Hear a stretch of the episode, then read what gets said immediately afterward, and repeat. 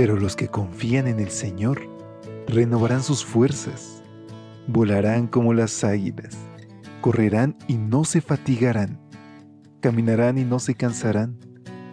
Mantengamos pues firme la esperanza que profesamos, porque fiel es el que hizo la promesa. Bienvenidos a esta serie de devocionales para adultos. Yo estoy contigo. Promesas bíblicas para vivir confiado.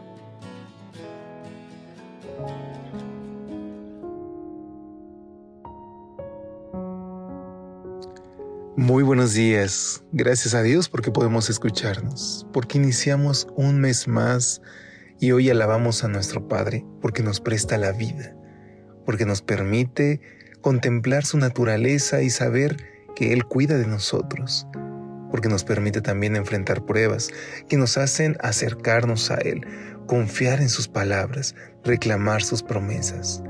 Ese es el tema central de este tu espacio de lecturas devocionales para adultos al cual te extiendo una calurosa bienvenida a nombre de todo el equipo de Evangelike. Hoy nuestro Padre tiene un mensaje muy especial para ti y para mí. Si tu corazón hoy necesita un abrazo, permite que nuestro Dios infunda un espíritu de consuelo, de valentía y de confianza en su nombre. Gracias a Cristo que me fortalece. Es el título de nuestra reflexión, que tiene como base esta gema bíblica tan conocida en Filipenses 4:13. A todo puedo hacerle frente gracias a Cristo que me fortalece.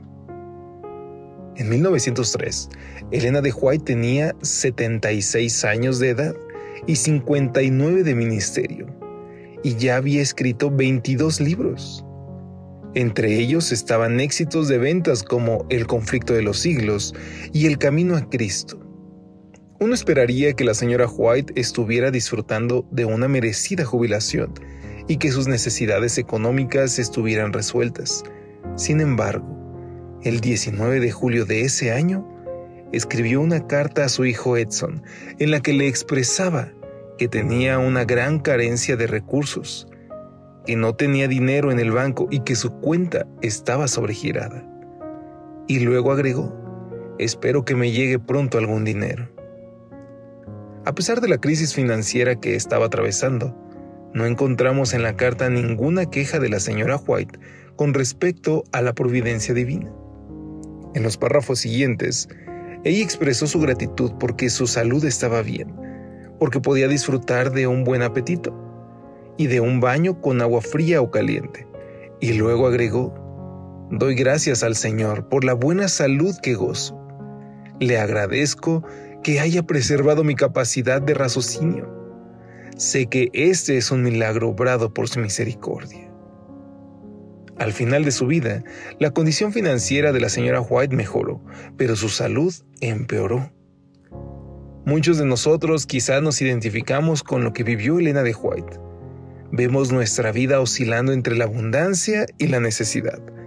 Habrá momentos en que gozaremos de dinero más que suficiente, y otros en los que nos encontraremos sin dinero. Pero en todos hemos de creer que Dios está con nosotros para fortalecernos. Pablo les dijo a los hermanos de Filipos, he aprendido a contentarme con lo que tengo. Sé lo que es vivir en la pobreza y también lo que es vivir en la abundancia. He aprendido a hacer frente a cualquier situación, lo mismo a estar satisfecho que a tener hambre a tener de sobra que a no tener nada. A todo puedo hacerle frente, gracias a Cristo que me fortalece. Como Leda de White, tú también pasarás por etapas de abundancia y necesidad, salud y enfermedad, vida y muerte, y Cristo te dará fuerzas para vivirlas con fe. A todo puedes hacerle frente con Cristo, tanto a la salud y la abundancia con las tentaciones que presentan, como a la necesidad, la enfermedad y la muerte. Eso de por sí es un maravilloso milagro. Porque queridos amigos, nuestro Padre ya conoce cuáles son nuestras necesidades y Él está actuando a nuestro favor. Así que hoy no debemos angustiarnos. Y yo sé que es mucho más fácil decirlo que llevarlo a la práctica, pero hoy, ¿qué te parece si juntos le pedimos en oración a Dios que Él sea nuestro sostén y que nos fortalezca en la situación en la que estemos. Querido Padre, gracias Señor por tus promesas, gracias por tu amor, gracias porque prometes que no nos va a faltar nada. Hoy Señor queremos reclamar esa promesa con fe. Perdona si en algún momento te hemos dado la espalda. Hoy Señor invocamos tu nombre y te suplicamos que nuestra vida pueda descansar en ti. Te lo rogamos en el nombre de Jesús. Amén. Dios te bendiga. Hasta pronto. Gracias por acompañarnos. Te esperamos mañana. Te recordamos que nos encontramos en redes sociales. Estamos en Facebook, Twitter e Instagram como Ministerio Evangelite. Y también puedes visitar nuestro sitio web www.evangelite.com.